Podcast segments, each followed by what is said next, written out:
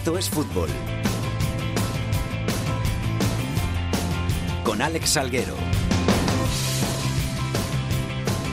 Hola, ¿qué tal? Muy buenas tardes a todos y bienvenidos una semana más a Esto es Fútbol, el rinconcito en cope.es para todo el fútbol de segunda, el fútbol de segunda B, el fútbol de tercera y el mejor fútbol femenino. Seguimos quemando etapas, seguimos pasando semanas y nos vamos acercando al tramo final de la temporada. Este próximo fin de semana, este próximo domingo, se cierra la liga en la segunda división después de 42 apasionantes jornadas y nos queda mucho por decidir porque aún no sabemos qué cuatro equipos van a jugar los playoffs y quién va a ser el último descendido. Ya tenemos en segunda B al Lorca, al Sevilla Atlético y al Barça B, pero no sabemos quién va a acompañarles en ese descenso a segunda división B. Sí que siguen pasando cosas, seguimos inmersos en los playoffs de ascenso tanto a segunda división como a segunda B y tenemos ya final de la Copa de la Reina femenina. De todo eso vamos a hablar en un apasionante capítulo en el que, como siempre, nos acompaña Bea Carvajosa. ¿Qué tal, Bea? ¿Cómo estás? ¿Cómo estás, Alex? Muy bien. Jorge, que se nos ha ido ya de vacaciones. Le damos por aquí un saludo, un abrazo, que se lo pase muy bien.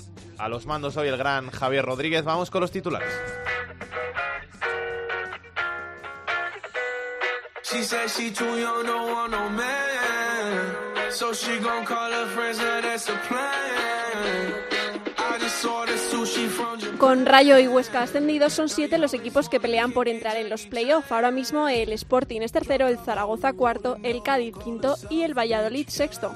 Osasuna, Numancia y Oviedo dependen de un fallo de los anteriores para clasificarse.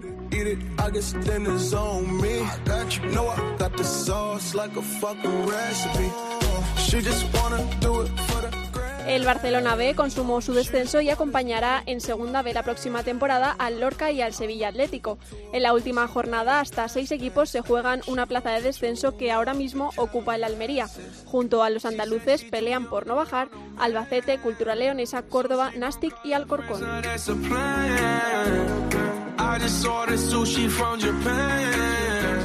El Rayo Majadahonda y el Mallorca son ya equipos de segunda división. Lucharán por las otras dos plazas de ascenso otros, otros ocho equipos con estos duelos. Fuenlabrada Villarreal B, Elche Sporting B, Celta B Cartagena y Extremadura Mirandés. En la Copa de la Reina, Barcelona y Atlético de Madrid reeditarán la final de la pasada temporada este sábado a las ocho y media en Mérida tras eliminar en semifinales al Athletic y al Granadilla respectivamente.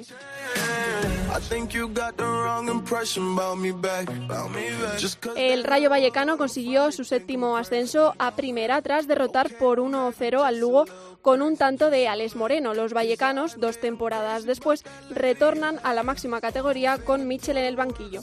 Enhorabuena al Rayo y a toda su afición.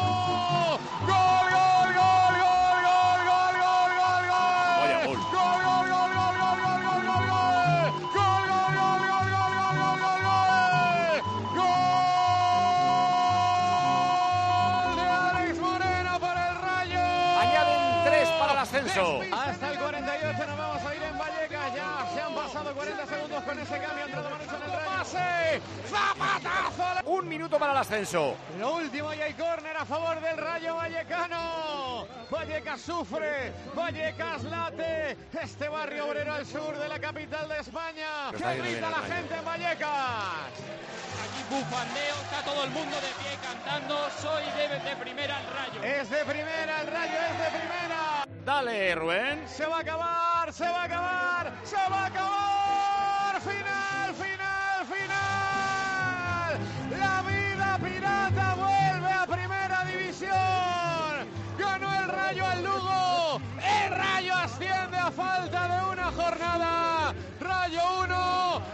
A falta de una jornada. Rayo 1, Lugo 0, invasión de campo en Vallecas.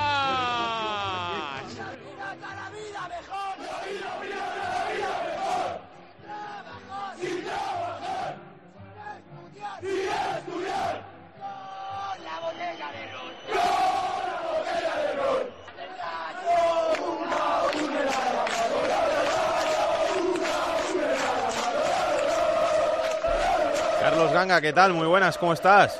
Hola, Salguero, todo muy bien. ¿Y tú? Yo mejor aún, contento por el ascenso del Rayo, contento por ti también, que el año que viene no sé si vas a estar ahí en primera con, con el Rayo como este año, ¿no? Bueno, ya veremos si me convocan. Si te convocan, encantado, ¿no? Sí, sí, seguro. Sí, sí, hombre, yo quiero seguir aquí.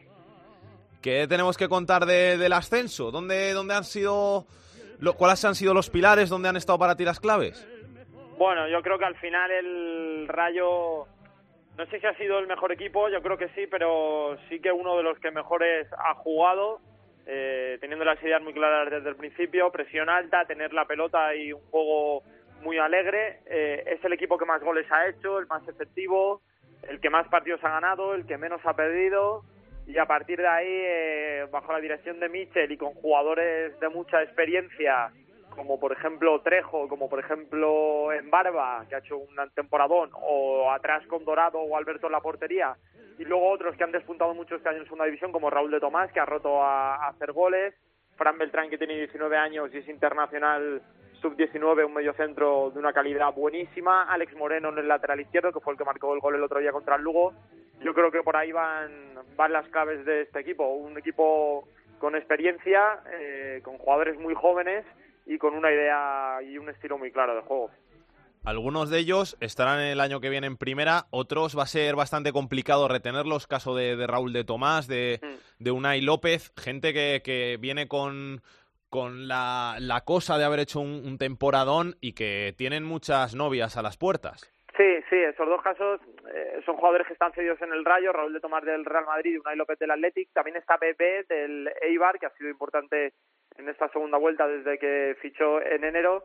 Eh, vamos a ver, vamos a ver. Unai López yo creo que es el de los que más posibilidades tiene de, quedarse en el Rayo. Vamos a ver también lo que dice Berizzo, que acaba de llegar al Athletic y a ver si cuenta con él o no. Y si no, pues jugará en el Rayo lo más probable. Y Bebé también tiene sus opciones de continuar. El que lo tiene más difícil, y no porque el Rayo no lo quiera, es Raúl de Tomás, porque esos 24 goles que lleva y que pueda aumentar el sábado en Tarragona, eh, bueno, pues le van a hacer que tenga muchos pretendientes entre los equipos de primera. Y luego al margen, vamos a ver qué pasa, por ejemplo, con Alex Moreno, que es otra de las piezas codiciadas de este Rayo, un lateral joven con mucha potencia, que va muy, muy bien hacia arriba y que también llama la atención de algún equipo de primera. Vamos a ver qué pasa con la plantilla. Eh, ayer tuvimos en Deportes Cope a, a Cobeño, el director deportivo, nos dijo que iba a tener unos 30 millones de euros de presupuesto para manejarse con la plantilla, que no está mal, y vamos a ver qué, qué plantilla puede dibujar el Rayo para la temporada que viene. ¿A los mandos Mitchell seguro? Sí, sí, sí, eh, vamos, salvo sorpresa giro de 180 grados, sí, eh, se va a cerrar la renovación, es el primer paso que va a dar la dirección deportiva, cerrar la renovación de Mitchell. Es su sueño, como él nos ha dicho muchas veces, entrenar al Rayo en primera división y obviamente el Rayo está encantadísimo de que uno de los ídolos y mitos de Vallecas eh, lidere su regreso a primera. Gracias, Ganga. Un abrazo. Luego, Un te- abrazo. luego hablamos. Ok, ¿Y quién mejor para hablar del ascenso del Rayo a primera que uno de los pesos pesados del vestuario rayista, central titular esta temporada, 38, 39 partidos a sus espaldas? Chechu Dorado, ¿qué tal? Muy buenas, ¿cómo estás? Hola, buenas tardes. ¿Todo bien? Todo bien, sí. Ya disfrutando de los deberes hechos y a ver si podemos ponerle la guinda el próximo sábado. Con el triunfo, con la victoria y acabando primeros la temporada, ¿no? Sí, ya que hemos conseguido el primer objetivo que era ascender, pues ahora queremos poner, por lo que te decía antes, poner la guinda al pastel con consiguiendo ser campeones, que sería la primera vez que lo consiguiese el Rayo Vallecano. De todos los ascensos, siete que ha conseguido el Rayo, ¿nunca lo ha hecho como primero? No, no sería la primera vez en los 94 años de historia que tiene el club y, hombre, y nos gustaría pasar a la historia, ya que lo hemos conseguido con el ascenso, pues si encima lo conseguimos hacer siendo campeones, pues mejor. ¿Ya habéis terminado de, de celebrar, de festejar? ¿Ya estás más tranquilo? Sí, ya toda la, la, la adrenalina ya la soltamos durante estos días, sobre todo pues el domingo, ¿no? Después cuando ya pito el árbitro ya sueltas toda la tensión, todo lo que llevábamos acumulado estuvimos disfrutando, lo estuvimos celebrando y bueno, pues ahora preparar de la mejor forma posible el partido del sábado. ¿Aún te siguen llegando mensajes y felicitaciones o todavía o ya, ya se ha parado un poquito la, la vorágine? Algún rezagado que, que, se entera más tarde sí que sí que uno, alguno llega llegando, ¿no? Pero sobre todo la, la gran mayoría pues fue el domingo por la noche. Este no es tu primer ascenso a, a primera, ¿qué, qué, qué tiene de, de diferente? Bueno, pues sobre todo tiene diferente cómo se vive en Vallecas, ¿no? El barrio y todo lo que te hace, te transmite esa afición, la cercanía, el empuje, que siempre están con el equipo pase lo que pase. Y fue, fue bonito, ¿no? Ver disfrutar a la gente, ver cómo se alegraba la gente de lo que habíamos conseguido, que habíamos devuelto al club a, primera división, ¿no? Y, y, esa alegría que pudimos llevar a la, al barrio no, no se paga con ello. ¿Tú también eras uno de los que cantaban La vida pirata? Sí, lo que bueno, lo que pasa es que estaba un poco más rezagado porque al final pude encontrar a mi mujer y a mis hijos y me quedé un poco rezagado con ellos disfrutando, pero sí que lo estuvimos cantando un poco más escondidos, pero sí también. O sea, que eres de los que te bajan a, a la mujer y a los hijos los bajas a, al césped para la celebración. Eh, no iban a bajar en un principio porque había muchísima gente, pero luego me dieron la sorpresa y, y sí, ¿no? que en esos momentos también te gusta tener cerca a los tuyos y poder compartir con ellos los, los éxitos que habíamos conseguido. ¿Ha sido muy dura la temporada, Chechu? Sí, porque al final es una liga muy larga, muy competitiva, que hay muchísima igualdad. Encima, pues el equipo al principio, en las primeras jornadas parecía que, que no iba a arrancar, pero nosotros sí que confiábamos en nosotros.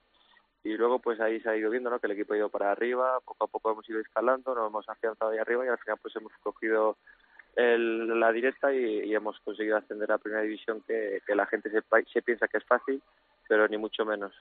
En esta montaña rusa que es la segunda de resultados también es lo mismo de, sensaciones. Es decir, hay momentos en los que estás arriba que, que, te ves que le puedes ganar a todos, momentos en los que, que dices, bueno, vamos a subir al final como sigamos así. ¿Os ha pasado eso? Sí, quizás cuando a lo mejor en la segunda vuelta enganchamos esa, después de la última derrota en la primera vuelta con el Nasti, enganchamos una, una buena racha de partidos hasta el día de Gijón donde donde sufrimos la primera derrota pero pero sí que es cierto no que también nosotros ya éramos un equipo que teníamos que teníamos los pies en el suelo porque sabíamos que en esta categoría no puedes sacar el pecho porque vas al campo del último y como no estés a su mismo nivel de intensidad y de ganas te, te pasan por encima no y, y a la prueba me remito hay equipos como el Numancia que se enfrentaba con Sevilla Atlético y Lorca y no fue capaz de ganarle y, a lo mejor pues eso le lleva a quedarse fuera del playoff. ¿Y a vosotros os pasó con, con el Córdoba cuando parecía que estaba todo preparado para subir o en Alcorcón?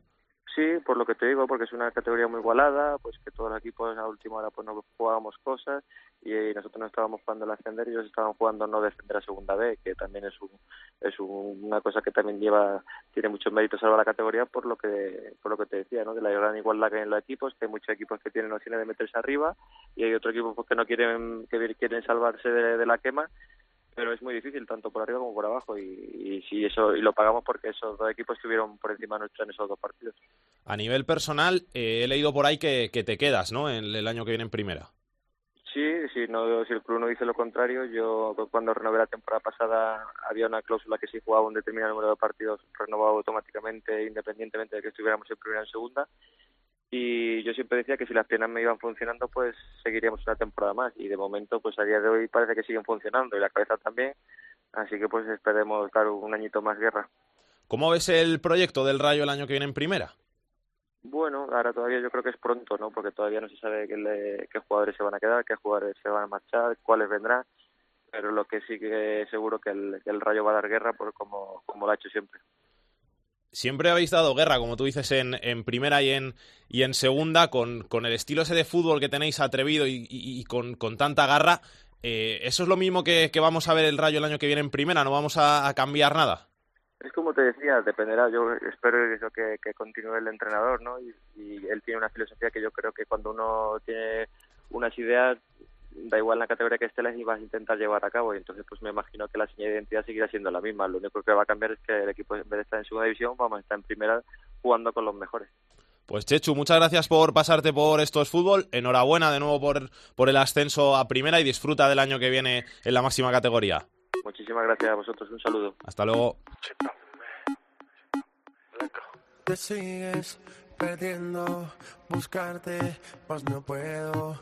Me tienes sediento, pensando en tu cuerpo, nada es igual. Ven, volvamos a conversar, anímate pa' conversar.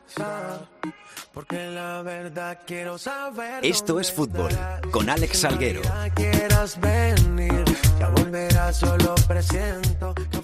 Ya están claros los nombres de los dos equipos que van a ascender de forma directa esta temporada, el Rayo Vallecano y el Huesca, que van a ser la próxima campaña, equipos de primera división. No está tan claro quiénes van a ser los cuatro que van a jugar los playoffs. Seguro, seguro sí que va a estar el Sporting de Gijón. Carlos Llamas, ¿qué tal? Muy buenas, ¿cómo estás? Hola, ¿qué tal, Alex? Muy buenas. El Sporting que juega seguro playoff, pero no se sabe si tercero o cuarto, ¿no? Sí, y ese es el problemita que tiene el Sporting para este fin de semana, porque el miércoles o el jueves tiene un partido de, de playoff eh, tan importante ¿no? como esa primera eliminatoria, pero antes el sábado tiene que certificar el tercer puesto. Para eso le hace falta sumar un punto o que el Zaragoza no gane su partido. Lo que pasa es que ese punto habría que sumarlo en el campo del Córdoba, con lo que se juega el Córdoba, y seguramente Baraja piense en hacer eh, algunos cambios, dar descanso a algún jugador que llega algo más cansado a este tramo final, pensando en lo que viene después, en lo que viene la siguiente semana.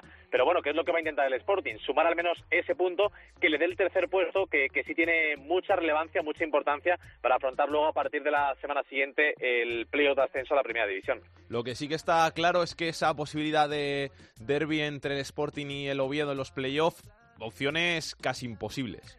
Sí, ha estado muy cerca en muchos tramos de, la temporada, incluso hace una semana el Oviedo si hubiera ganado en León pues, pues se habría metido en esa zona de playoff, pero es que ahora mismo el equipo de Anquela lo tiene muy difícil. Va a apurar sus opciones, primero intentando ganar el sábado al Huesca y luego tiene que esperar todo esto, que el Cádiz pierda su partido en el nuevo Los Cármenes, que el Numancia no le gane a la Cultural, que acabe en derrota o empate ese partido en Soria, y luego que en el enfrentamiento entre el Valladolid y Osasuna no acabe en empate, o bien que gane el O bien que gane el equipo navarro. Así que tiene que haber esos cuatro resultados, empezando porque el Oviedo consiga la victoria contra el Huesca, que tampoco será nada fácil. Por lo tanto, es muy difícil. Hombre, alguno imagino que se irá ilusionando, ¿no? De, de la afición del Oviedo según llegue el momento del partido, pensando en que en el fútbol han pasado cosas muy extrañas en otras temporadas, pero esta eh, sería casi la, la carambola más grande de, de, los últimos años. El Oviedo lo va a intentar, pero sí, está, está muy difícil, lamentablemente, para, para el equipo de Anquela que se pueda meter sexto.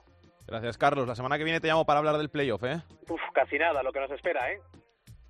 Cuarto en la tabla es el Zaragoza, el conjunto entrenado por Nacho González, que tiene esa opción de ser tercero, pero que pase lo que pase, será cuarto, Anabaz. Hola compañeros, ¿qué tal? Pues ya podemos decir que el Zaragoza ha conseguido el objetivo que llevaba semanas persiguiendo. Ya tiene asegurados esos playoffs para intentar ascender a primera. Y con ese objetivo ya en el bolsillo, ahora cada vez se aspira a más, con el ascenso como última meta. De momento, lo que quieren conseguir los zaragocistas es ser terceros y arrebatarle esa posición al Sporting. Para ello necesitan ganar en su visita al mini estadi ante el Barça B y esperar una derrota del Sporting, al que tienen ganado el golaveras. Sobre los objetivos del equipo hablaba esta semana el Capi, Alberto Zapater. Es algo que era muy difícil, que lo hemos conseguido, que es algo para alegrarse, pero que, tenemos que seguir. Eh, siempre se ha dicho que, que, es más importante jugar el segundo partido en casa. Hombre, está lo, de, lo del no haber penaltis, no sé ya hasta qué punto es importante. Casi toda la plantilla está disponible. Guti es duda por una pubalgia o Yarzun también ha entrenado al margen esta semana, pero últimamente está teniendo una escasa participación, así que tampoco supone ningún contratiempo serio. Eguara sí que es baja, en este caso por sanción, lo que obligará a Nacho González a retocar el centro del campo, mientras que la buena noticia es la de Simone Gripo. El defensa suizo puede reaparecer después de superar su lesión en el centro de la defensa. No se descartan rotaciones de cara a dar descanso a algunos jugadores para los playoffs y además hay hasta cuatro apercibidos, que en caso de ver una tarjeta amarilla se perderían el primer encuentro de esa lucha por el ascenso. Así que todo ello puede condicionar el 11 del Real Zaragoza. Sobre ello hablaba uno de los fijos en ese 11 inicial, el canterano Dani Lasure. Bueno, se viene también demostrando durante toda la temporada que, al final la plantilla es de calidad y que cualquiera puede jugar. Entonces no tiene por qué ser que, que jugadores que están jugando menos habitualmente de un bajón de, de calidad del equipo. ¿no? Por cierto, que el Deportivo de La Coruña ya ha trasladado una oferta para la próxima temporada al míster zaragocista, Nacho González. Para salir del Zaragoza tendrá que pagar, ya que tiene una cláusula de indemnización en caso de romper el contrato de forma unilateral antes de los dos años que firmó. Nacho ya ha trasladado esta oferta al Real Zaragoza, donde no ha sentado nada, nada bien, pero le mantiene evidentemente en el banquillo hasta final de temporada. En cuanto a esto, el vestuario se mantiene tranquilo, como nos decía Dani Lasure. Bueno, no sé, es indiferente al final, pues es una noticia más que no, de la que nosotros no tenemos ni idea y tampoco estamos centrados en, noticias de ese estilo que, que puedan salir. Estamos pensando, como te digo, en el partido del Barcelona, que es lo que tenemos inmediatamente. Con este panorama, el equipo se centra en intentar ser tercero y conseguir la mejor clasificación posible de cara a los playoffs. La afición, una vez más, se desplazará a Barcelona con viaje en el día en autobús para arropar al Real Zaragoza en su visita al mini estadio. Justo detrás del Zaragoza en la tabla se encuentra el Cádiz, que es quinto clasificado con 64 puntos, los mismos que el séptimo. Rubén López, ¿qué tal? Muy buenas. Hola Alex, ¿qué tal? Muy buenas. Pues eh, a ganar, no le queda otra al Cádiz este, este sábado que ganar porque sabe el equipo de Cervera que los tres puntos lo que le garantiza jugar el playo de ascenso, la fase de ascenso y por tanto es la premisa fundamental, ganar todo lo que no sea los tres puntos pues ya te hace mirar a otro resultado y, evidentemente un Cádiz que en las últimas diez jornadas tan solo ha conseguido una victoria, la que consiguió ante Zaragoza, pues sabe que, ahora toca pues dar el do de pecho y vencer. Para ese final que tiene el Cádiz, que es una técnica final, va a recuperar a dos jugadores, recupera tanto a David Barral como Salvi, que son fundamentales en el equipo amarillo, así que pues evidentemente eh, clave el partido, un encuentro que además va a tener con unos mil seguidores del Cádiz en la grada del Estadio de los Nuevos Los Cármenes ante un Granada que no se juega nada, pero que evidentemente pues quiere terminar bien la temporada. Fue muy duro ese último gol del Tenerife.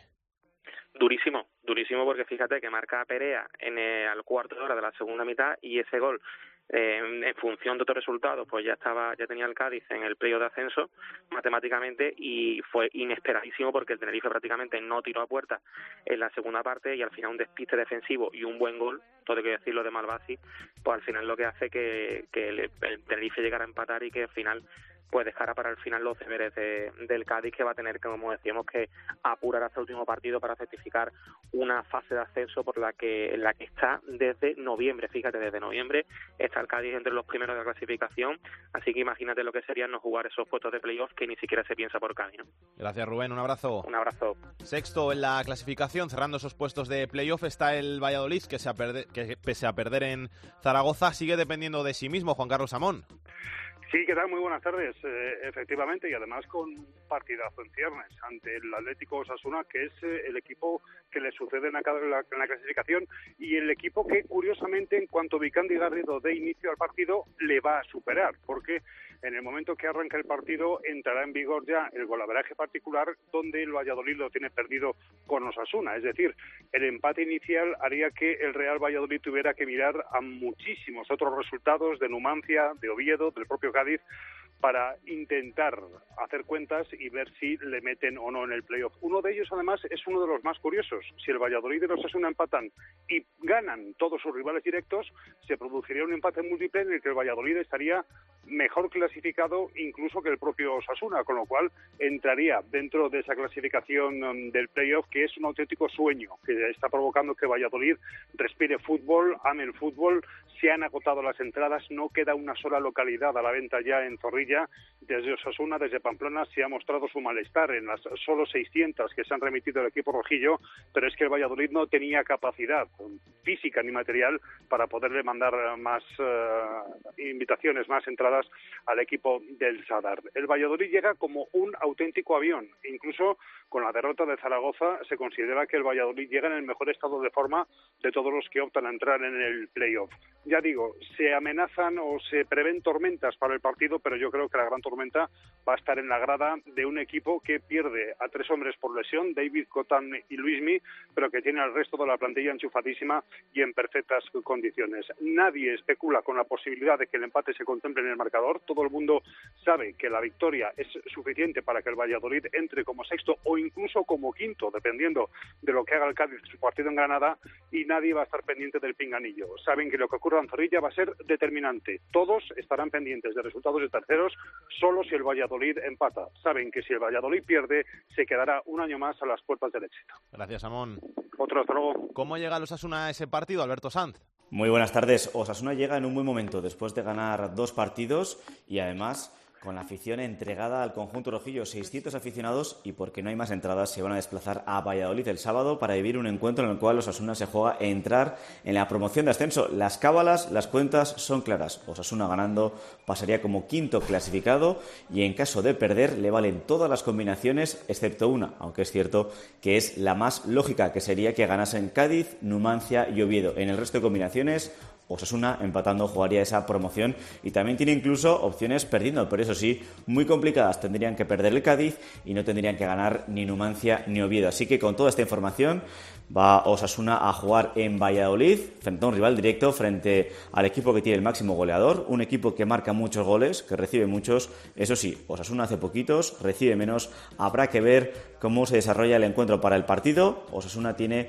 a todos los hombres disponibles, a excepción de una lesión grave como es la del guardameta, la del titular, la de Sergio Herrera, que se perderá lo que queda de temporada y hasta diciembre o enero de la próxima. Así que Osasuna, con las espadas en alto, a por el Valladolid. Pendiente de todos estos encuentros, de todos estos resultados, va a estar el Numancia. Alfonso Blasco, ¿qué tal? Muy buenas. ¿Qué tal, Alex? Muy buenas. Pegando la oreja estoy. ¿Qué tiene que pasar para que el Numancia acabe jugando los playoffs? Lo primero, sobre todo fundamental, y si no dejaríamos de hablar, ganar a la cultural, una cultural que además viene a Soria también con la necesidad de ganar para que otras combinaciones, en este caso por la zona inferior de la tabla, no hagan que se meta en el pozo y que pueda acabar descendiendo a la segunda B. Entonces, lo primero, los tres puntos en Soria, fundamentales para poder seguir adelante, y entre otras cosas, otras combinaciones que se pueden producir después, además de empates, cuádruples, quíntuples empates y demás, pasaría principalmente porque el Cádiz perdiese. Si el Cádiz pierde, el Numancia gana, automáticamente el Numancia se metería en esos puestos de playoff. Es una de las combinaciones posibles. En otros eh, hipotéticos casos, por ejemplo, si eh, Valladolid y Osasuna empatan eh, y Cádiz gana, olvidaríamos el resto de opciones, aunque el Numancia ganase, no se metería también en esos puestos. Y también en caso de quíntuple empate, dependiendo de cómo eh, sucediese todo, también podrían meterse. Opciones hay, pero la primera de todas pasa por ganar a la cultural que, ojo, eh, no estamos hablando de poco visto los últimos partidos de Numancia. Gracias, Alfonso. Un abrazo.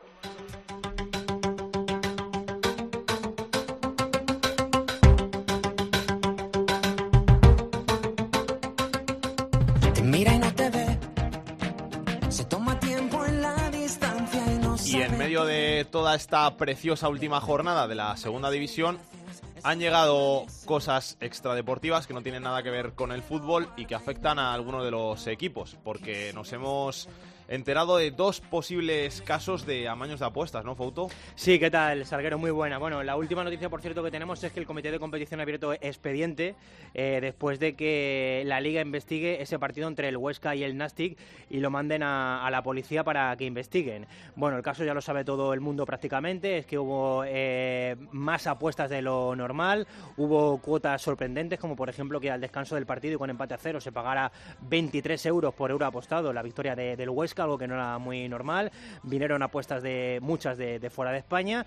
Eso tiene una alerta que evidentemente rápidamente avisa a la liga. No quiere decir que el partido esté amañado, porque por ejemplo el otro caso del partido entre el Almería y el Nastic también hubo eh, un eh, movimiento de apuestas extrañas, pero luego se investigó y ahí no hubo nada, o sea, no hubo nada en claro. Eh, pero bueno, del West Nastic sí que es verdad que ha habido como más alteración. Eh, evidentemente los clubes están al margen, no tienen nada que ver. En todo caso, estaremos supuestamente hablando eh, de una influencia de, algún jugador eh, con, con alguien de- de- de- desde fuera.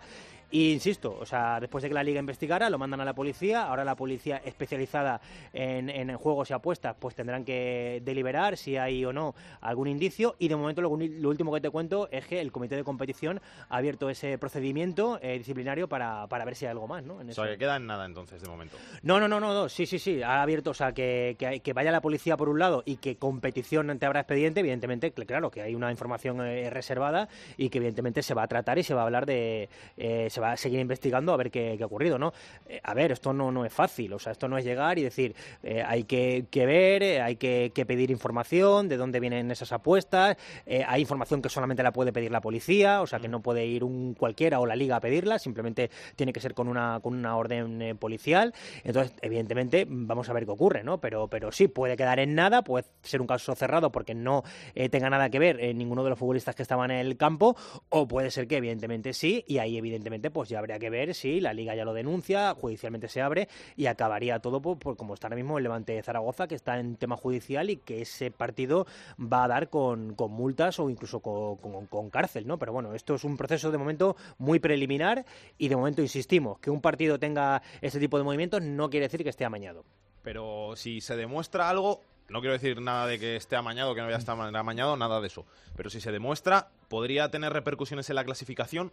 No, porque eh, ten en cuenta eh, que esto sería muy largo plazo. Ten en cuenta que el Levante Zaragoza fue hace años y todavía está. Porque, claro, es que hay esto, se, aparte de la investigación, eh, luego tiene que haber un juicio y luego tiene que haber una declaración y luego, o sea, esto es un proceso larguísimo y luego tienes que ver si está implicado el club o no. Eh, porque si el club no está implicado, eh, solamente habría eh, proceso penal para el implicado, para el jugador en este caso porque hay que decir que en este tipo de, casos eh, los clubes están al, margen, no tienen nada que ver. Otra cosa serían las tramas estas que ha ocurrido en Italia, de que los clubes están compinchados con los jugadores, eso no, tiene nada que ver. Aquí, evidentemente, los clubes están al margen. Y eso lo tiene claro la liga y lo tiene claro la policía. Lo único que habría que saber es si alguno de los protagonistas de ese partido han tenido, eh, han, alterado de forma premeditada el resultado eh, con el tema de las apuestas, ¿no? Que insisto, esto ahora mismo está en una fase muy preliminar y está en un tema de investigación, que se puede cerrar el caso y acabar en nada o tal. El tema de que competición haya abierto expediente, pues evidentemente es importante, claro. Gracias, Fauto. Hasta luego.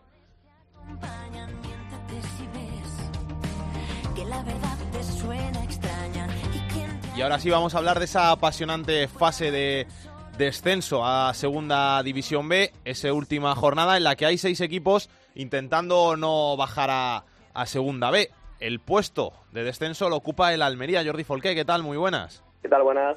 El Almería que al final se ha acabado metiendo ahí abajo, pero que si gana puede salir y puede salvarse. Sí, es lo que vienen creyendo, ¿no? Tanto los jugadores como el entrenador de la Deportiva de Almería y el entorno del conjunto rojiblanco. Que si ellos ganan el Lugo sería eh, muy difícil que los otros cinco equipos que lo preceden en la clasificación, al menos uno de ellos no pierda eh, su partido y por lo tanto eh, condenar a la Almería al descenso a la segunda división B. Es que esa es con la mentalidad con la que van a viajar mañana hasta tierras gallegas los jugadores de Fran Fernández, que esta misma mañana ya ha dicho el técnico de la Unión Deportiva de Almería que viajarán los que quieran y los que puedan ayudar al equipo. Eh, de una frase que mañana, cuando sepamos lo que veremos si hay alguno les señalado en la última jornada porque se le ha preguntado por algunos jugadores que da la sensación de que tienen que ser imprescindibles en, esta, en este equipo, por ejemplo el caso de José Ángel Pozo, que el otro día lo cambió en la segunda parte, y ha dicho que Pozo en esta temporada no ha demostrado que sea imprescindible, pero no lo ha demostrado él, ni lo ha demostrado nadie en Almería, por eso el conjunto rojiblanco está en puesto de descenso. Pero eh, la mentalidad es esa, eh, ir a Lugo, hacer el partido, demostrar que la Almería se juega mucho más que el Lugo y después ya eh, esperar a que alguno de los cinco rivales directos pues eh, pinche su partido, mejor dicho, que pierda su partido para que la Almería pueda seguir una temporada más, serían 16 años ya en la Liga de Fútbol Profesional. El Almería al final, ¿sabes lo que pasa? Que está tan acostumbrado a estas cosas que yo creo que es el que mejor maneja la presión de todos los de abajo porque es el que más se la ha jugado en las últimas temporadas y tiene más papeletas que muchos equipos para salvarse, aunque empiece la jornada en peor posición. A ver, eh, eso sí, eh, ahí también se agarran, pero hay una cosa que es muy clara. Cuando uno juega con fuego y en esta temporada encima le ha echado gasolina y le ha echado madera y te acercas cada vez más, lo normal es que algún momento te quemes. Y esta temporada de la Almería, que está acostumbrado, como tú dices, a, jugar con fuego en las últimas eh, cuatro temporadas, o mejor dicho, esta es la quinta temporada ya, el Almería ha descendido de primera a, segunda división una temporada y en las otras cuatro, o en las otras tres mejor dicho, se ha salvado en la última jornada. Es que el Almería lleva ocho años sin jugar un partido tranquilo, es decir, siempre se ha jugado algo, el ascenso, meterse en playoff o evitar el descenso en las ocho últimas jornadas. ¿Que está acostumbrado a lidiar con estos momentos?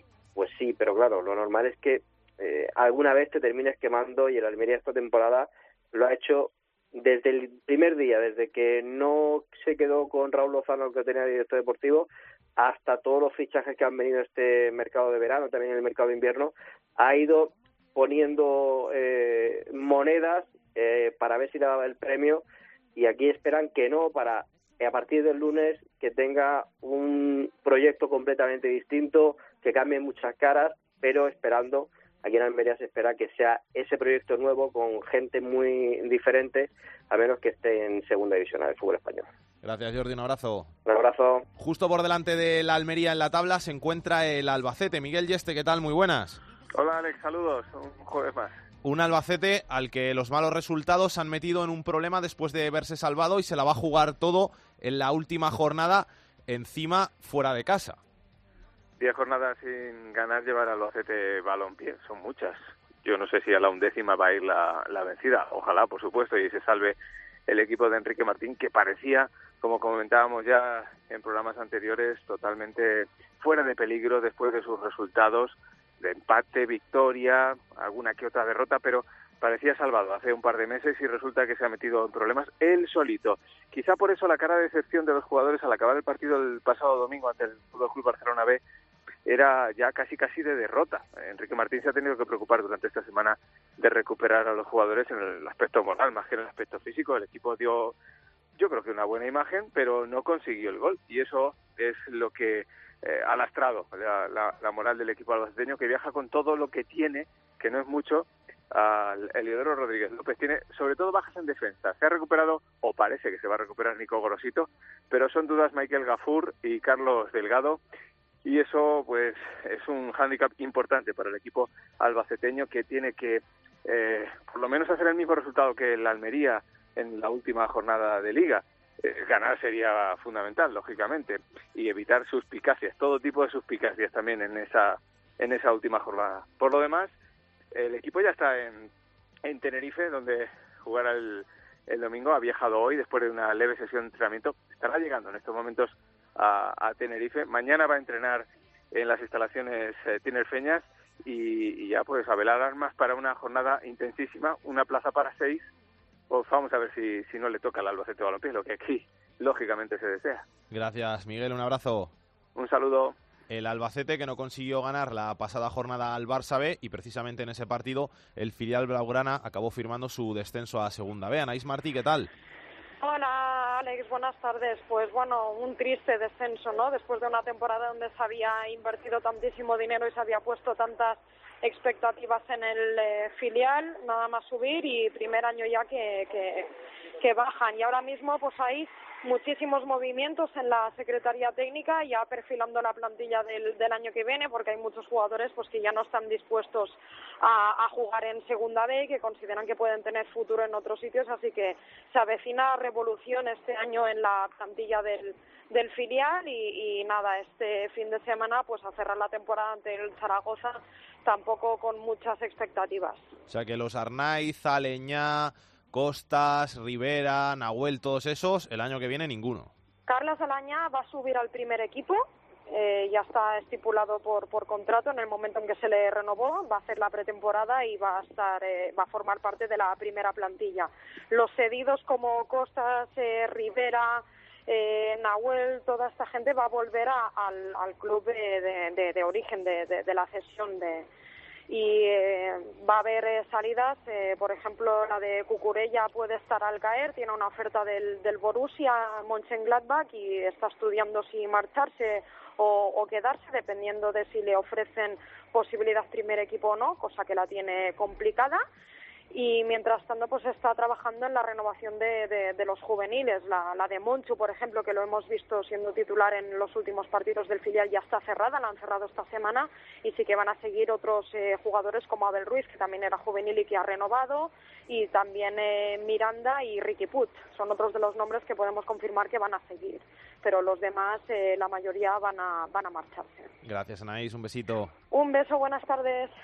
El milagro del Córdoba sigue adelante, ganó su tercer partido consecutivo y ahora tiene un punto de ventaja sobre esa zona de descenso. Tony Cruz, ¿qué tal? Muy buenas. Hola Alex, ¿qué tal? ¿Cómo estamos? Sandoval que al final ha conseguido lo imposible, hay que certificarlo todavía, pero el Córdoba que tiene en su mano permanecer en la próxima temporada en Segunda División. Sí, el, el, Córdoba se ha convertido en, en echarse un pulso al, al, tiempo, a la lógica, al sentido común y a todo, y, al final pues va, a acabar llevándose la razón, ¿no? Eh, nadie había conseguido lo que ha conseguido el Córdoba de Sandoval, remontar esa distancia de puntos y salir del descenso en segunda división desde hace, bueno, desde nunca, desde que cambió el formato, y ahora pues tiene en su mano, eh, y además eh, jugando en casa, esa salvación. La verdad es que el partido de Reus eh, la semana pasada fue clave, absolutamente clave, porque con el empate a uno el Córdoba estaba virtualmente descendido por los resultados que estaban produciendo en los otros campos y ese gol de Aitami en el minuto 89 cambió todo, ¿no? De hecho, cuando acabó el encuentro, las lágrimas del técnico, las lágrimas de Aitami, las lágrimas de Quintanilla, que fueron los autores de los goles, y en general las lágrimas de todo un cordobesismo que, que ahora se frota los ojos y al mismo tiempo se relame ante la posibilidad de vivir una temporada más en segunda división, cuando durante 31 semanas seguidas habían estado en segunda división B. Gracias, Tony. Un abrazo. Un abrazo, Alex. Otro que optó por el cambio de entrenador y al que le ha salido bien en las últimas jornadas es al Nastic de Tarragona, que después de dos victorias consecutivas también depende de sí mismo para salvarse. José Luis Gil. ¿Qué tal? Muy buenas. Pues eh, sí, ¿eh? ¿quién lo iba a decir cuando veíamos el calendario y el transcurso de la liga? Que esas dos últimas jornadas que parecían un infierno, Huesca Nastic y Nastic Rayo, se iban a convertir en el panorama más asequible de cara a la salvación para los de para los del nuevo estadio. Parecía imposible ¿eh? y al final lo han conseguido. Sobre todo parecía imposible después de ese partido contra la Cultural Leonesa cuando perdían 0-2 y al final acabaron ganando 5-3. Sí, efectivamente. Bueno, es un partido que marca un poco el, punto de, el punto de inflexión. Bueno, también hay que decirlo, a la espera de acontecimientos que todos sabemos que están ahí encima de la mesa, ese partido Huesca-Nastic, esa investigación también sobre el Almería-Nastic y ver cómo evolucionan los acontecimientos en el futuro. Pero, pero sí, es decir, algo que parecía impensable. Tras el paso de cuatro entrenadores, cuatro, ¿eh? que se dice pronto, por el banquillo del nuevo estadio de Tarragona, pues se convierte ahora en algo que está al alcance de la mano. Al alcance de la mano que si el Nastic gana el sábado al Rayo Vallecano, se salva. Y en caso de no ganar, tiene también muchas papeletas porque si no gana la Almería, ya está. El panorama se complica, evidentemente, si los almerienses suman los tres puntos y el Nastic no lo hace. Gracias, Gil. Un abrazo. Cuídate, un abrazo. Chao. Y el último de los equipos que están metidos en esa pelea por el descenso es el Alcorcón, la de nuevo Ganga. ¿Qué tal? Muy buenas. ¿Qué tiene que hacer el Alcorcón para salvarse? Bueno, pues con el empate le vale yo creo que es el que mejor lo tiene, es evidente por los puntos y por la clasificación y porque el partido que tiene el rival es propicio para que el Alcorcón no pierda en casa, es el Reus, un equipo que no se juega absolutamente nada, sería eh, muy fuerte que el Alcorcón perdiera este partido y que acabara descendiendo porque tiene a cinco equipos por detrás de él. Ganga, te voy a preguntar, aprovechando que estás aquí, que ya el Rayo ha conseguido el ascenso, que el Alcorcón tiene la salvación en la mano. ¿Quién crees tú que va a descender? Eh, buf, es una pregunta súper complicada. Yo creo que el Alcorcón y el Córdoba se salvan y a partir de ahí vamos a ver lo que pasa. El, el Rayo es que vamos a ver lo que lo que pone en, Tarragona contra el Nasti, que es otro equipo que se la juegan. No sabemos lo que va a hacer Michel, si va a tirar de, titulares para intentar eh, ser campeón de liga o si va a apostar por los que menos minutos han tenido y ahí podría tener muchas opciones el Nastic. Pero si no, yo creo que, fíjate, el Numancia es el que aún se juega algo, puede entrar en el playoff, pero veo más factible que la Cultural saque algo de Soria porque el Numancia puede jugar con esa ansiedad de esperar a que pinchen Cádiz, Valladolid y Osasuna y es muy difícil, incluso lo Oviedo que está por. Y luego entre Almería y Albacete, eh, bueno, pues son casos bastante parecidos. El Almería va a Lugo, el Albacete va a Tenerife, son dos campos súper difíciles para ganar y yo si tuviera que apostar, apostaría a que va a descender el, el Albacete. ¿Y en el playoff los mismos cuatro que están o le das alguna opción a Osasuna, a Numancia de, de, dar la sorpresa? ¿O al Oviedo? Mm, bueno, eh, yo creo que se puede meter el eh, Osasuna, sí, sí, creo que se puede meter porque ese duelo fratricida ahí entre Valladolid y Osasuna, a ver qué pasa. Osasuna eh, tiene jugadores con más experiencia en partidos clave como estos, en los que hay mucho en juego, más veteranía y si saca algo de Pucela se va a meter. No creo que le dé a, a, al Numancia ni al Oviedo para estar ahí. Eh, a Osasuna, si no me equivoco, si empatan Pucela se mete. Sí, sí, si empata le vale el empate. Bueno, pues fíjate, apostaría a que se mete Osasuna, pero es que estamos en la misma. No, no sé lo que puede pasar porque el Cádiz, el Cádiz tiene que ir a Granada, que, que no sé la rivalidad entre ellos cómo está, si el Granada va a ir a muerte, bueno, se supone que todos los equipos son honestos y que van al máximo, y el Cádiz puede ser que tampoco gane en, en Granada, así que está súper abierto, pero es probable que Osasuna se meta. Gracias, Ganga, un abrazo. Un abrazo. Siguiendo al Lugo durante toda la temporada, el juez de los dos ascensos, tanto del Rayo como del Huesca, ha estado nuestro Álvaro Lorenzo. Álvaro, ¿qué tal? ¿Qué tal, Alex? Muy buenas. El Lugo que ha dado felicidad, ha repartido felicidad, ¿eh? Sí, pero bueno, si, si vemos los dos partidos, tanto ese Lugo-Huesca como el Rayo-Lugo, el Lugo tuvo ocasiones para que el resultado fuera de otra manera. Sin ir más lejos en Vallecas, dos palos del Lugo que pudieron haber cambiado eh, ahora mismo la clasificación de, de manera muy clara y que el Rayo no estuviera todavía en primera. O sea que el que se piense que el Lugo ha perdido esos partidos porque no se jugaba nada o porque eh, se ha dejado ir, está equivocado. O sea, le han ganado Huesca y Rayo porque al final son dos equipos que van a estar en primera. Yo si fuera de la Almería para este fin de semana, no estaría nada tranquilo con esa visita al Ancho Carro. Eh, necesitan prácticamente una victoria, aunque el empate les puede valer, es muy complicado que se salven empatando. Y esa victoria en Lugo va a ser muy complicada, además porque el Lugo va a ser un día de despedidas probablemente del entrenador, de algunos jugadores. El equipo quiere acabar bien la temporada, o sea que lo veo complicado para la Almería de sacar algo positivo en el Ancho Carro. Si el Lugo juega como ante el Huesca el Rayo, que no jugó nada mal y tuvo, tuvo muchas ocasiones. O sea que si tuvieras que apostar tu dinero, te la jugabas a que el que baja es el Almería. Sí, yo, yo creo que, el que baja es el Almería porque es el que, el que no depende de sí mismo, al final los nervios te pueden pesar y, y lo, lo veo complicado, ya te digo, que saque algo positivo en el Ancho Carro. Si ganara el Almería, ya sería muy complicado decirte quién, quién puede bajar, aunque el, ese Numancia cultural, yo veo la cultural que ha llegado muy mal al final de temporada, el Numancia con opciones de playoff todavía y se le puede complicar y, y quizás el resto de equipos sí puntuar y, y, bajar la cultural, pero ya digo, yo apuesto por, por Almería. Luego por arriba, por el playoff, ¿los mismos cuatro que están o le das alguna opción a Osasuna, Numancia y Oviedo? Bueno, eh, a ver, yo dudo mucho que el Cádiz falle en, Granada, un Granada que no se juega nada, un Cádiz que, que sabe jugar muy bien en la segunda división, que es muy difícil marcarle un gol, con lo cual yo creo que se va a meter en el playoff y luego, claro, ese Valladolid Osasuna duelo directo, eh, le vale el empate a los Osasuna, es que eso es una, es una final, prácticamente digamos que son los cuartos de final del playoff.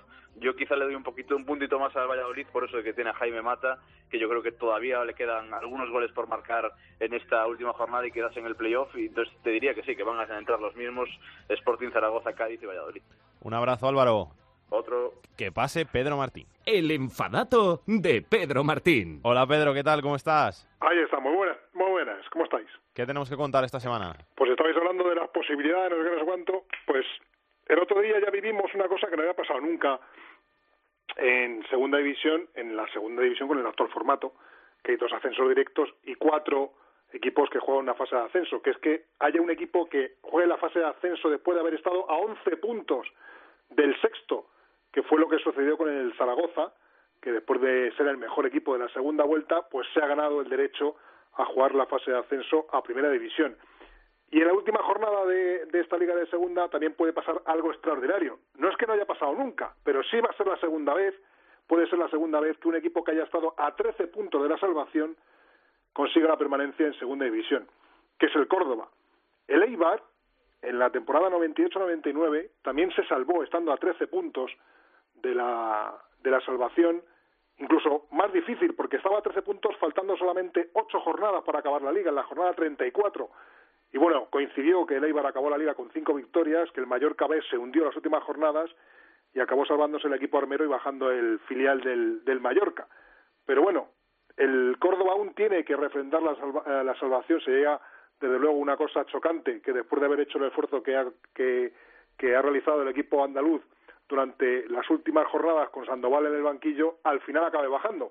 Pero todo puede ser, porque según está la segunda división, nadie puede poner la mano en el fuego por, cual, por ningún equipo y puede pasar cualquier cosa en una emocionante última jornada. Gracias, Pedro. Un abrazo. Hasta luego.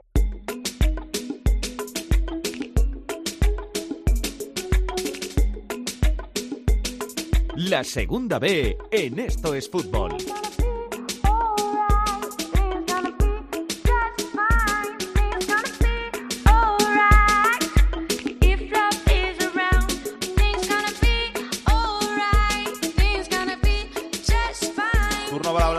La segunda división B. Turno para hablar de esos playoffs de ascenso a la segunda división. Vea Carvajosa, ¿qué tenemos que contar? Bueno, pues nada, el Mallorca y el Rayo Majadahonda ya están en segunda división, así que muchísimas felicidades a estos equipos.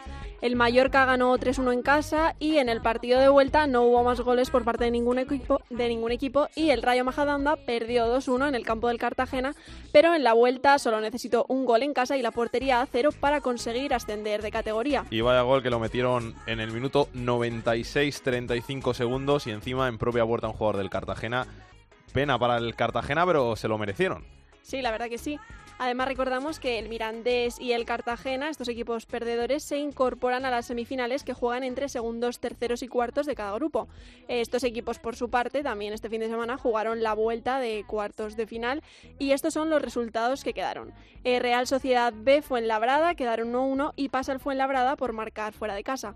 Villarreal B Bilbao quedaron 0-2, pero pasa el Villarreal por el 1-3 de la ida. Sporting B Cornellá quedaron 2-0 y pasa el Cornellá tras empatar a 2 en casa. Marbella Celta B empataron en el resultado global a 2 y tuvieron que ir a penaltis donde ganó el Celta B por 5-4. Eh, Deportivo Fabril Extremadura quedaron 3-2 y en el resultado final hubo empate a 4, pero pasó el Extremadura por los goles fuera de casa. Y Elche Real Murcia quedaron 3-2. Pasó el Elche tras haber ganado también en Murcia por 0-1. Eh, los encuentros tras el sorteo para semifinales han quedado así. Eh, Fuenlabrada Villarreal B, que será el sábado a las 6 de la tarde, Elche Sporting B, que será el domingo a las 7, Celta B Cartagena el domingo también a las 12 de la mañana y Extremadura Mirandés el domingo también a las 5 de la tarde. En cuanto a los playoffs de permanencia, ganó Elizarra en casa al Llagostera por 1-0 tras el empate a cero de la ida, así que permanecerá en segunda B Elizarra. Y por otro lado, el partido del Corucho Mérida quedó 0-0, pero tras el empate a 2 fuera de casa del Corucho, será este el equipo que permanezca. Tanto el Llagostera como el Mérida bajan a tercera división. Gracias, Bea. Y vamos hasta Mallorca. Jordi Jiménez, ¿qué tal? Muy buenas. Hola, muy buenas. Felicidades. Pues muchas gracias. Yo creo que la gente de, del Mallorca se lo merece porque han pasado cinco años eh, francamente malos, en decadencia absoluta y con una liquidación eh, deportiva del club eh, después de la mala gestión que ya todo el mundo conoce, que nos conocen nuestros oyentes. Y han sido muchos años de, de penuria, de, de sentirse incluso avergonzados de su equipo, de su directiva, etcétera, etcétera. Y bueno, al final el fútbol son ciclos, ha pasado con muchos equipos históricos de nuestro país y afortunadamente, pues después de bajar al pozo, por así decirlo, pues han conseguido hacer un equipo competitivo que hemos venido comentando durante todo el año, un buen entrenador, un buen grupo, una cantidad de jugadores comprometidos que le han dado al Mallorca solidez, que le han hecho un equipo competitivo. El club ha sido mucho más serio este año y bueno, pues ahí está el, resultado. Ha sido muy difícil la travesía, ¿eh? hay que decirlo para, para el Mallorca, no ha sido ningún paseo, la segunda vez no es un paseo absolutamente para nadie. Mallorca ha sabido adaptarse a todos los campos, al suyo propio, que es un estadio de primera, pero también a esos campos humildes donde hay que saber jugar y donde las condiciones son muy diferentes y para muchos equipos que se enfrentan a Mallorca, Elche, etcétera, equipos que acaban de, venir del fútbol profesional, pues evidentemente es como una Champions y siempre están muy motivados y es normal. Así que, como te digo, no ha sido un camino de rosas en ningún momento para el Mallorca, a pesar de que ha sido el equipo que ha subido eh, con más solvencia después del 3 a 1, después de ser campeón de grupo y después del 3 a 1 de la ida, de la ida contra el Club Deportivo Mirandés y luego el empate a cero de la vuelta. Aguántame un segundo, Jordi, que vamos a saludar a uno de los héroes del ascenso del Mallorca, Ariday Cabrera. ¿Qué tal? Muy buenas. Hola, buenas tardes. Muchísimas felicidades. Muchas gracias. ¿Ya has terminado de, celebrarlo? sí, sí, ya, acabamos con la celebración ya. ¿Ahora estáis pensando en el partido ese de, del título del, del Rayo Majadahonda o eso ya dejaros llevar y, y como lo hecho está hecho, pues ¿qué más da? No, ahora la verdad que ahora pensamos en, esta, en estos partidos, ¿no? también queremos ser campeones de segunda vez. ¿Qué supone para vosotros quedar campeones de segunda B? Al final es título honorífico, ¿no? Porque luego no, no, te dan nada, ¿no? ¿O sí? Bueno, al final es irte con la mente de que eres el mejor equipo de segunda B, ¿sabes? Y, al final nosotros salimos todos partidos a competir y es lo que vamos a hacer. ¿Ha sido dura, ha sido difícil la, la eliminatoria con el Mirandés? Bueno, la verdad que el primer partido eh, estuvimos muy bien y lo solucionamos.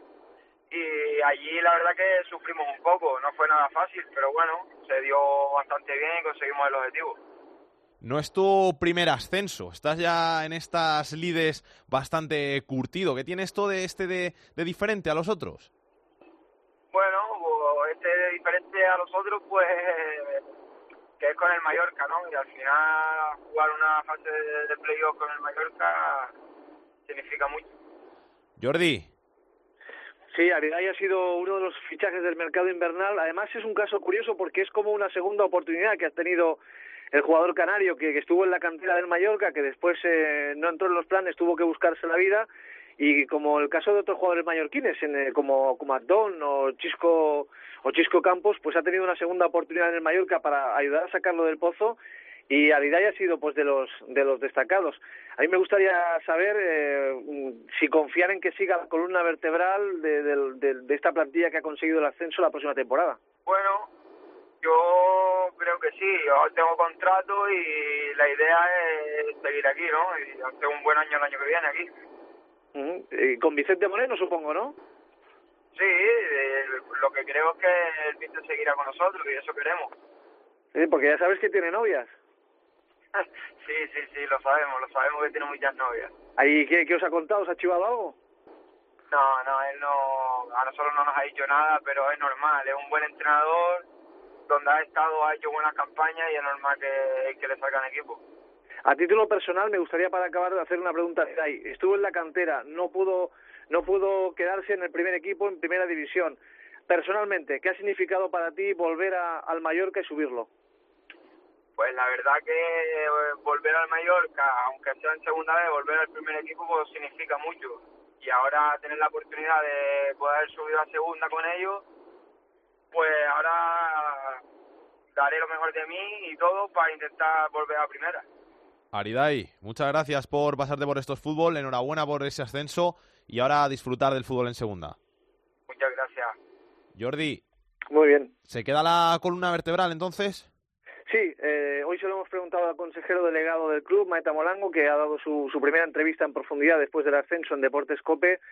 Y sí, ha dicho que, la- de hecho, el grueso de la plantilla o de la columna vertebral del equipo que ha, subido ya son jugadores todos con contrato en vigor y que se hizo pensando en eso, en un ciclo a medio plazo de conseguir el ascenso y que se quedaran. Es decir, los Salva Sevilla, Don Prats, el propio Aridai, eh, Álvaro Busto, Raillo, Chisco, todos estos jugadores, Manolo Reina, eh, Lago Juniors forman, par- forman parte de, la columna vertebral para el año que viene. Lógicamente, no todos los de este año mm, se, eh, van a estar seguramente en una plantilla en segunda A porque habrá que reforzar el equipo y habrá que subir un, un poquito un, listón o un, un escalón pero bueno que sí que hay un porcentaje importante de, de jugadores de jugadores que van a seguir y lo de Moreno solo preguntábamos porque ha sonado ha sonado por ahí por varios por varios lugares y Moreno el otro día en, en tiempo de juego a Juanma Castaño pues le dejaba un poco con la incógnita diciendo sí sí yo quiero seguir tengo contrato en vigor pero bueno en el fútbol nunca se sabe bueno nos ha garantizado el, el club que, que Moreno sigue que no les ha dicho lo contrario que tiene dos años más de contrato y que por lo tanto va a ser el próximo técnico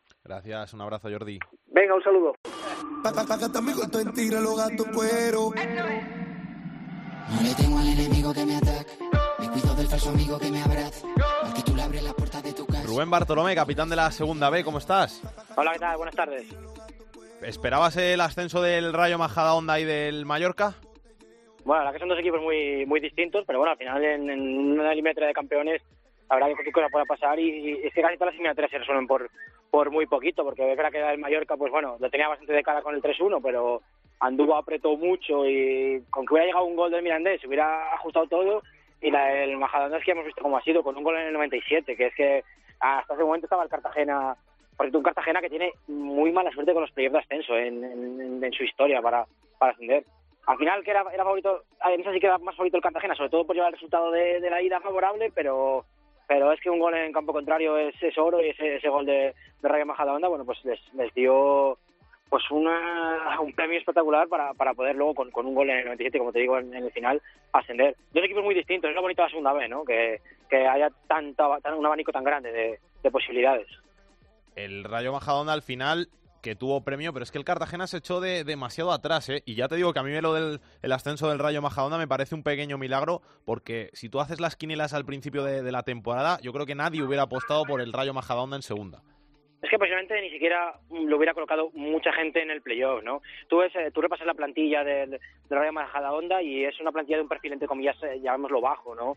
Jugadores que, que conocen muy bien eh, el técnico, que conoce muy bien Antonio Iriondo, porque los conoce de la tercera madrileña, o bueno, que llevan ya algún año en segunda vez, sin moverse mucho de ese grupo, pero sin, sin grandes jugadores. Es que al final, por ejemplo, eh, tienes a Jairo Córcova, que ha sido el máximo goleador que con, con, cerca de 20 dianas, era la primera que salía de Asturias, ¿no? Después de, de un jugador que sí, que prometía mucho cuando estaba en el filial del Oviedo, que luego pues ha pasado por, por varios equipos de Oviedo y que, que no había acabado de despuntar lo que lo que parecía de, de joven, sale, sale de Asturias y, y, asciende a segunda división, ¿no? Con, con Robert Mayo Majadahonda, ya te digo, igual que el perfil de, su entrenador, ¿sabes? Es, es, totalmente el contrapunto. A un Mallorca posiblemente todo el mundo metíamos en las quinielas, ¿no? Con jugadores de segunda división, un Mallorca que prácticamente con pinceladas puede hacer ya el equipo del año que viene, ¿no? Porque tiene muchos jugadores que, que son de esa categoría, ¿no? Y sin, al contrario que el Rey Majadahonda, que sí que me imagino intentará mantener la máxima base posible porque es lo que se ha llevado tan arriba, pero que obviamente tiene que hacer una reconstrucción muy grande para, para una categoría muy distinta. Entonces, yo creo que prácticamente, si, bueno, repasar los nombres del grupo 1, es que nadie los metería prácticamente en playoff, porque estaba la Ponferradina, estaba el Pontevedra, estaban el Celta B y el, y el B, que se hablaba que eran muy buenos filiales, aunque el Depor venía de, de ascender, eh, además de, de, un montón de equipos que, que se podían meter ahí arriba, y el Rayo Majadahonda, pues a lo mejor los más optimistas hubieran hablado de, de un top 10 o algo así, ¿no? Y sin embargo, mira, pues eh, campeón y, y en segunda división. De los otros playoffs, de los otros emparejamientos, ¿qué, destacas? ¿Qué, ¿Qué, ves en estos que nos vamos a meter ahora? Porque fue Labrada, Villarreal B, Sporting B, Celta B, Cartagena, Extremadura Mirandés, bastante igualados todos, ¿no? Sí, hay que ver, por ejemplo, en el caso de, del Cartagena con el Celta B y del, del Mirandés con, la Extremadura, a ver cómo se reponen al golpe, ¿no? Siempre es, siempre es complicado. Se ha visto se ha visto equipos que sí que después de perder la eliminatoria de campeones han conseguido seguir demostrando que tienen eh, mucha calidad y acabar eh, ascendiendo por, por este camino más largo, pero se ha visto equipos que, que, se han, que se han desfondado, ¿no? Me acuerdo de un Atlético Baleares que, cayó creo que precisamente con el Mirandés en la eliminatoria de, campeones y que después no fue capaz y que, y que se hundió terriblemente, ¿no? Entonces, hay que ver eh, moralmente cómo, cómo consiguen reponerse, ¿no? Sobre todo Cartagena, que es que en el 96 estaba, estaba en segunda división, ¿no? Y ahora se ve abocado a jugar cuatro partidos más. En, en las otras dos eliminatorias de, de, equipos que ya tenían en la mente intentar pasar, eh, eh, eh seguir pasando cruces, me llama mucho la atención sobre todo el del, el del Elche Sporting B porque son, son dos equipos muy muy muy distintos, ¿no? El Elche que, bueno, pues después de, de pasar frente, frente al Murcia, un duelo de dos equipos de, de superior categoría prácticamente eh, y con plantillas para estar arriba, ¿no? Pues un equipo que, que tiene la presión, ¿no? De, de intentar ascender y enfrente un Sporting B que durante muchas jornadas ha sido campeón de su grupo, con, con chavales que, que quieren estar el próximo año en el primer equipo, que están jugando muy bien y también sin, sin esa presión, ¿no? Y, y posiblemente con el, con el Molinón en, en, el partido de vuelta, ¿vale? vamos a ver, porque es, es muy, muy, muy diferente, ¿no? Porque el Villarreal también, aunque es un, aunque es un, play, es un filial, yo creo que está más acostumbrado a esas líderes, ¿no? Y bueno, veremos el Fuenlabrada que parece que vuelve a recuperar ese nivel de, de la primera vuelta, de, de, un equipo que mandaba, parece que aunque ha costado mucho la segunda vuelta, bueno, parece que volvamos a ver ese, ese gran equipo que, que nos gustó tanto en la primera vuelta y si vuelve a conseguir ese nivel es claro favorito al ascenso. ¿Alguna cosa más que quieras decir, Rubén? Nada, pues eh, solo quería decir eh, que, que, bueno, de, de, tercera división, que vienen, ya se saben, nueve, nueve nuevos equipos que están en, en la categoría, suben otros tres filiales, que parece que últimamente se nos está llenando la categoría de, de bastantes filiales, y luego pues destacar solo dos cositas. Eh, a uno que es de, de, una ciudad pequeña como, como yo, de Zamora, pues darle la enhorabuena al Teruel, ¿no? que está en segunda B y siempre esas ciudades pequeñas eh, puedan gozar de, esta categoría de fútbol, pues es muy agradable.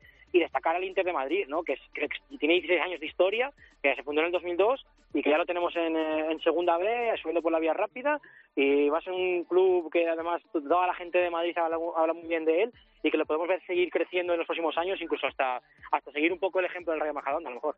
Gracias, Rubén. Un abrazo. A vosotros, adiós. Vamos a hablar un poquito de estas eliminatorias. Vamos a empezar por la del Extremadura con el Mirandés. Félix Vargas, ¿qué tal? Muy buenas, ¿cómo estás? Hola, muy buenas tardes, compañero. ¿Cómo llega el Mirandés a esta eliminatoria? ¿Ha conseguido superar el palo de, de no subir por la vía rápida con el Mallorca? La verdad que sí, que fue un verdadero palo, pero una eliminatoria que se decantó en el partido de ida. Hay que decir que el Mirandés venía con una desventaja importante. Perdía en Somos por 3 a 1 y era muy complicado ante un equipo veterano y potente como el Mallorca, bueno, pues eh, dar la vuelta a la eliminatoria. Además, Eh, un Mallorca que vino con la premisa clara de que no pasará nada, de perder el tiempo y estaba claro que tenía todo a favor. También una paradoja, el Mallorca perdía la categoría eh, hace mm, precisamente un año también en el Estadio Municipal de Andúba.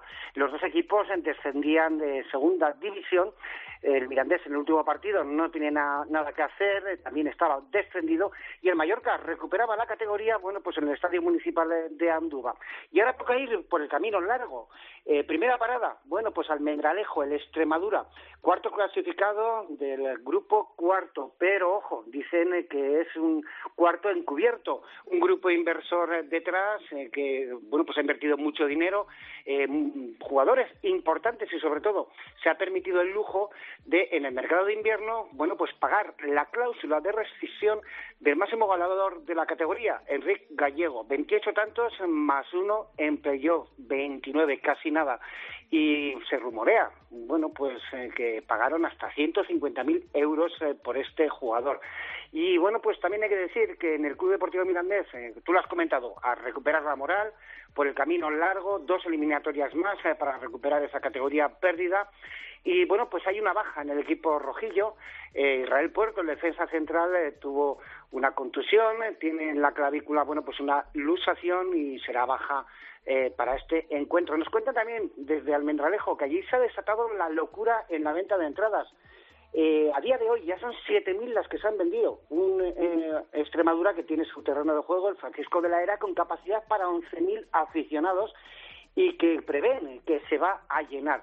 También hay novedades en el Extremadura. pierden también a su defensa central Pardo y además también Juan Sabas, el entrenador eh, del Extremadura, pues no podrá sentarse en ninguna de las dos eliminatorias. Fue expulsado en Abegondo en la eliminatoria, en la prórroga eh, que tuvo que, sufrir el Extremadura para, para eliminar a Fabril, al filial del Deportivo de La Coruña, y fue expulsado también Juan Sabas, de dos partidos de sanción, por lo tanto no se sentará ni en el partido de ida ni en el partido de vuelta.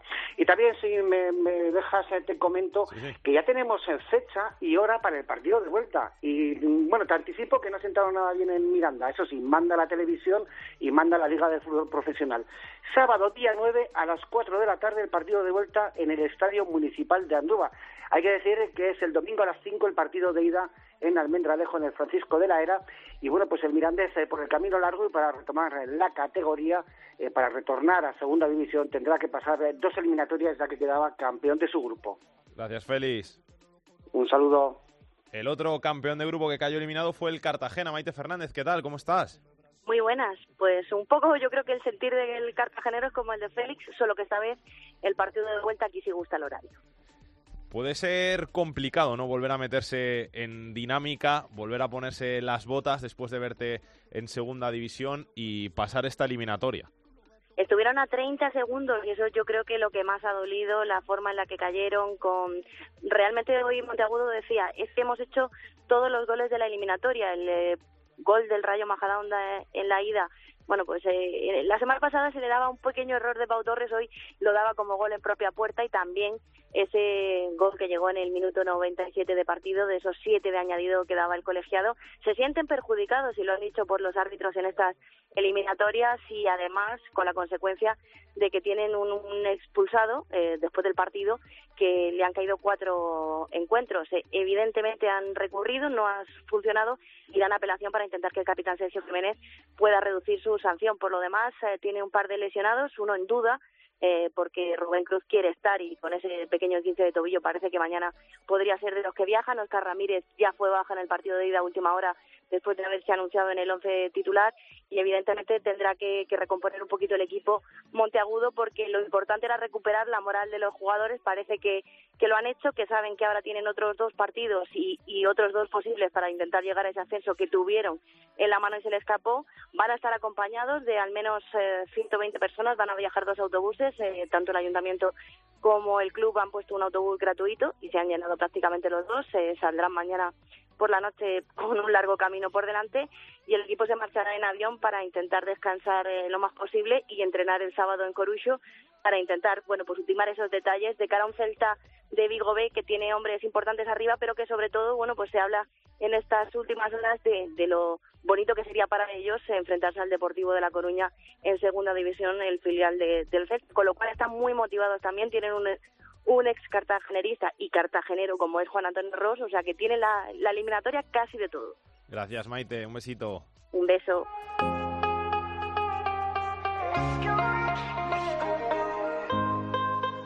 Fútbol femenino en Esto es Fútbol. Andrea Peláez, directora de Área Chica, ¿cómo estás? ¿Qué tal, Solguera? Muy buenas. ¿Qué tenemos que contar? Copa de la Reina, ¿no?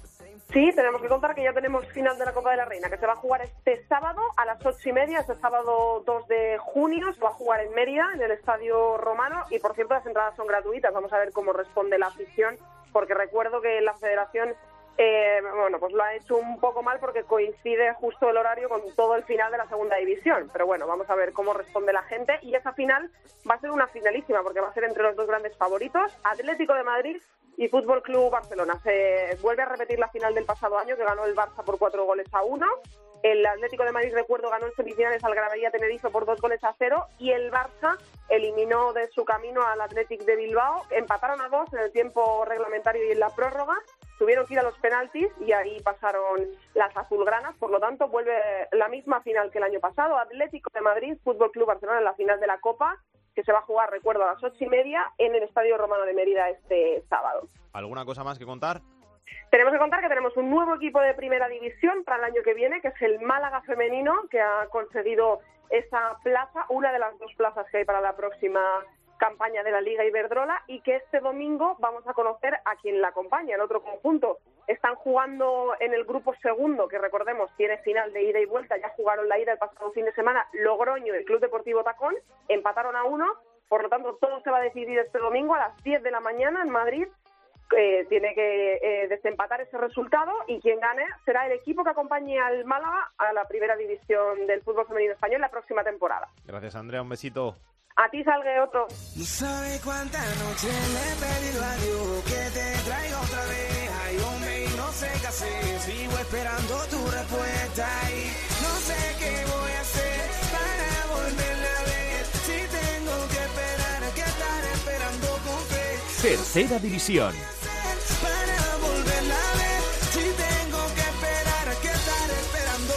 Carvajosa, cuéntanos cómo han quedado los playoffs de ascenso a Segunda B.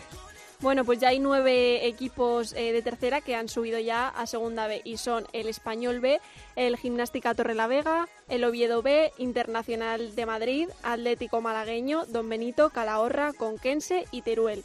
Y los emparejamientos entre el resto de equipos que optan para subir a esta categoría han quedado así.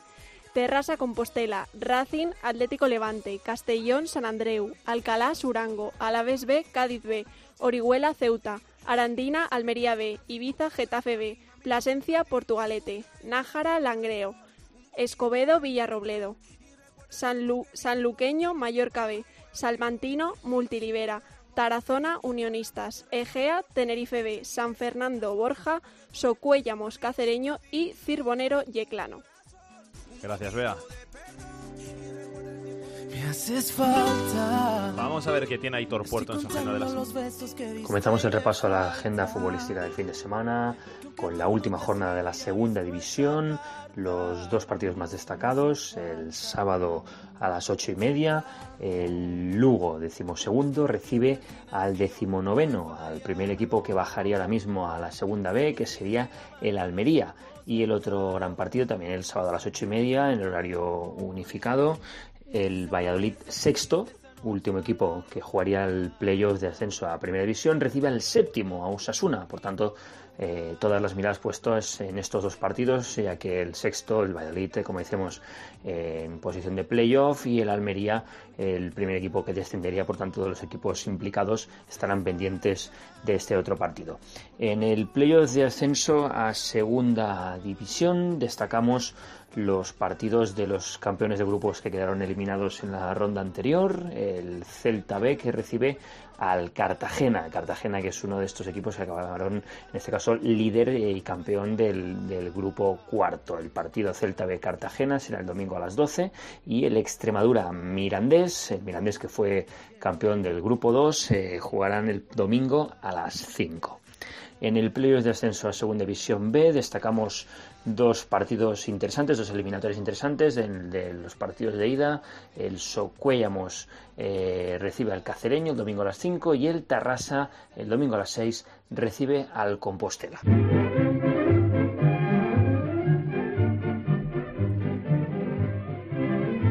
Y con este tema, con esta canción, con el himno del Rayo Vallecano, nos vamos hasta la semana que viene.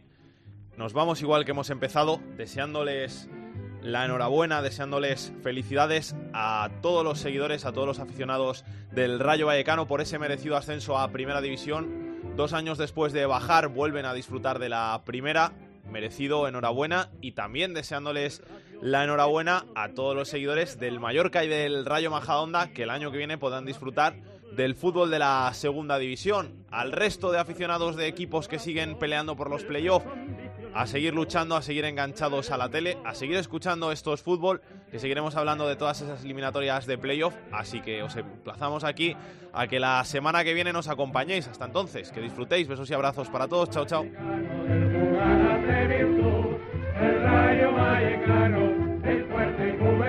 Para contactar con Esto es Fútbol puedes hacerlo a través de correo. Esto es fútbol arroba cope punto es. En Twitter arroba es fútbol cope. Y en Facebook, Facebook barra Esto es Fútbol. Y unánime pregona su alegre voz, el rayo tiene temple de campeón. El triunfo de la mano nadie puede arrebatar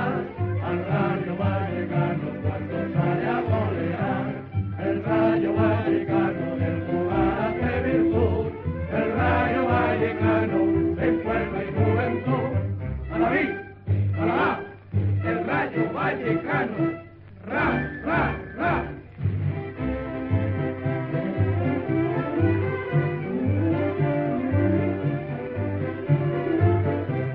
El rayo vallecano del jugar hace virtud, el rayo vallecano es fuerza y juventud. A la vi, a la va, el rayo vallecano.